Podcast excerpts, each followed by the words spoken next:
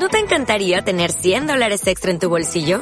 Haz que un experto bilingüe de TurboTax declare tus impuestos para el 31 de marzo y obtén 100 dólares de vuelta al instante. Porque no importa cuáles hayan sido tus logros del año pasado, TurboTax hace que cuenten. Obtén 100 dólares de vuelta y tus impuestos con 100% de precisión. Solo con Intuit TurboTax. Debes declarar para el 31 de marzo. Crédito solo aplicable al costo de la presentación federal con TurboTax Full Service. Oferta sujeta a cambios o cancelación en cualquier momento.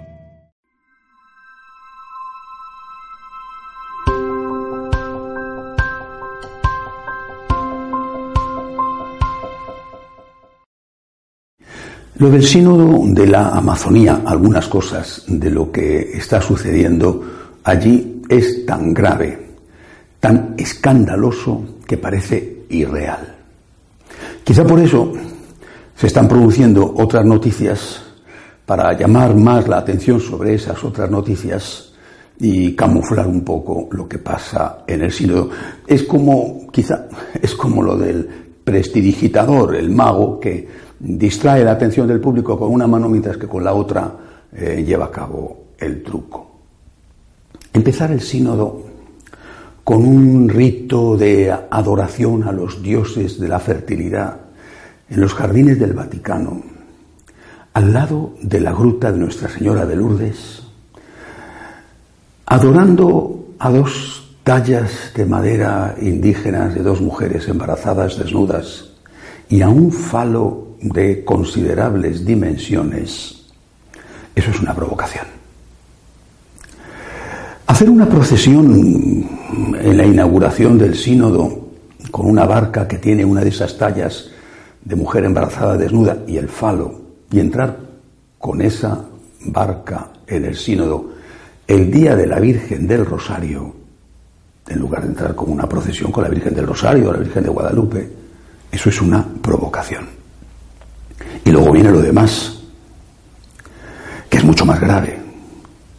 Pues la inmensa mayoría de los padres sinodales y de los que participan se muestran a favor no solamente de la ordenación de casados, sino de diaconado femenino, pero como paso previo al sacerdocio femenino y lógicamente episcopado femenino y papado femenino. Eso es más que una provocación.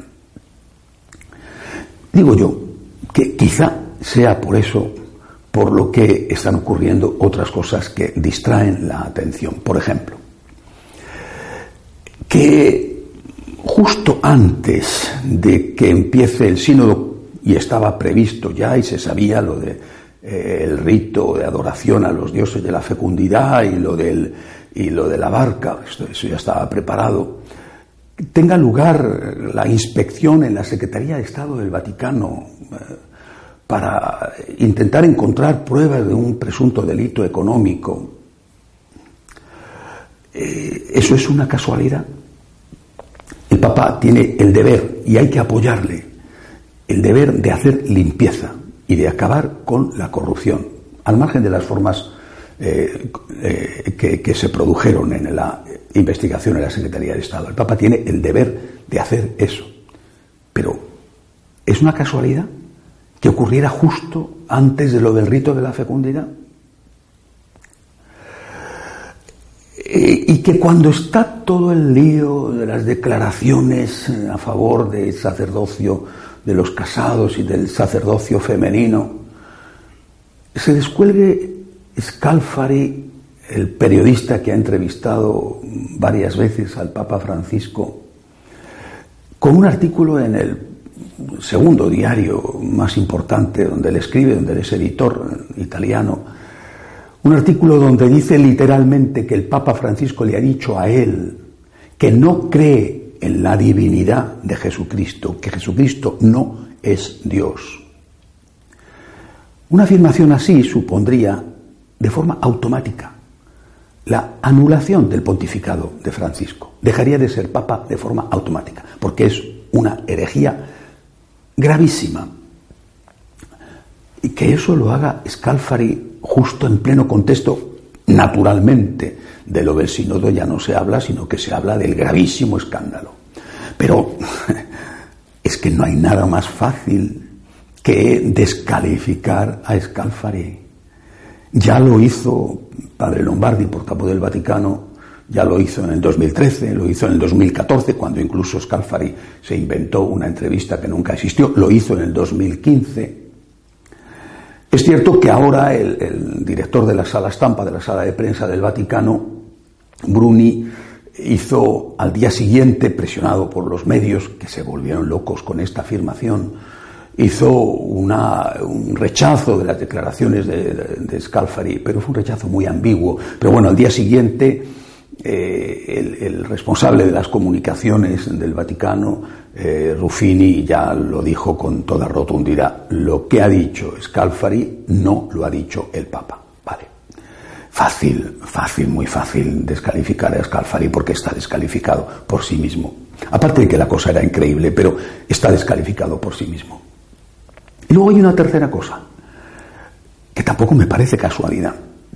Entrevista del cardenal Sará, uno de los hombres más odiados por los progresistas liberales, más atacados e insultados. Entrevista del cardenal Sará al primer periódico italiano, donde elogia al Papa Francisco, donde dice que es el hombre providencial para este momento concreto de la historia de la Iglesia. Eso es un amigo, ¿eh? y no, no los que pasan por ser amigos del Papa.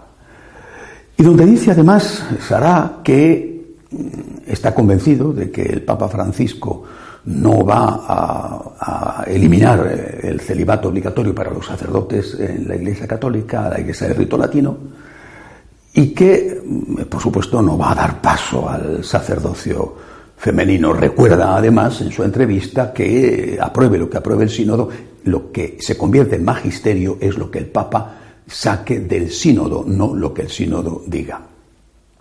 Por cierto, lo de que el Papa no tiene capacidad para eliminar eh, el celibato, eso lo ha recordado también el cardenal Miller, que fue prefecto de doctrina de la fe. Bueno, tres acontecimientos a cual más sonado. Eh, intervención eh, abrupta en la Secretaría de Estado, declaración de Scalfari diciendo que el Papa no cree en Jesucristo como Dios y declaración a favor del Papa del Cardenal Sara. Bien, eh, esto es muy raro todo, es muy raro. Repito, no sé si detrás de esto hay un intento bien intencionado de evitar que el pueblo se entere de los escándalos del, rito de la fecundidad o del, paseíto en barca con, una mujer embarazada con un falo. No lo sé, pero desde luego es muy raro y no me parece que sea una casualidad. Se podía haber investigado en la Secretaría de Estado otro día y lo de Scalfari, repito, facilísimamente desmentible, lo de Scalfari suena o huele a un favor de un periodista, a un amigo, sacando esa declaración, por supuesto falsa, sacando esa declaración y que la gente piense en eso y no en otra cosa. Lo que está pasando en el sínodo es muy serio y tiene algunas cosas, repito, que son escandalosas. Pero yo creo que al fondo de la cuestión, de verdad, al margen de si este ha dicho, si el otro no ha dicho, al fondo de la cuestión hay una cuestión, un asunto de fe. No creo que estemos ante una diferencia entre buenos y malos. No. Creo que estamos en una discusión, en una pugna profunda entre creyentes en la divinidad de Cristo y arrianos, neoarrianos, que ven a Jesús como un gran hombre, pero solo como un gran hombre. Y por eso precisamente, porque es para ellos un hombre se puede cambiar sin ningún problema sus enseñanzas, si es que dijo lo que dicen los evangelios que dijo. Pero incluso suponiendo que dijera lo que dicen los evangelios que dijo, ¿y qué más da?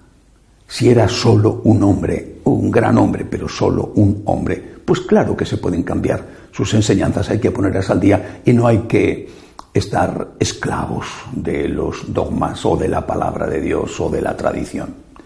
Repito, creo que es eh, un debate de fondo entre los que creemos, pecadores o no pecadores, pero los que creemos en la divinidad de Jesucristo y los que han dejado de creer en la divinidad del Señor. Pero si creemos en la divinidad de Jesús, tenemos que tener paz y esperanza. Porque si creemos en la divinidad de Jesús, creemos que Él es el Señor de la historia y que Él es el que lleva adelante la Iglesia, también en este momento de tantas incógnitas y tantas provocaciones.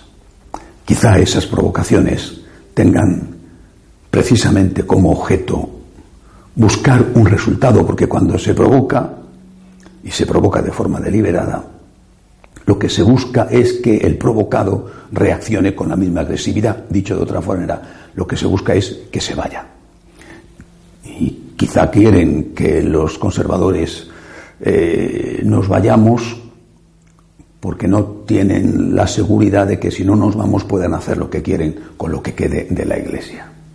En todo caso, repito, es una cuestión de fe. Creemos en la divinidad de Cristo y en su humanidad. Creemos en la maternidad divina de María. Y porque creemos en esa divinidad de Cristo, estamos seguros de que el Señor es el dueño de la historia. Estamos en sus manos y eso nos hace tener paz y esperanza en medio de este caos y de esta confusión. Los que no creen en esa divinidad al final creen que son ellos los dueños de la historia y por eso intentan manipularla. Se han equivocado y se equivocan. Creemos que el Señor, Jesucristo nuestro Señor, es Dios verdadero y hombre verdadero. Esa es nuestra fe, esa es nuestra esperanza. Hasta la semana que viene, si Dios quiere.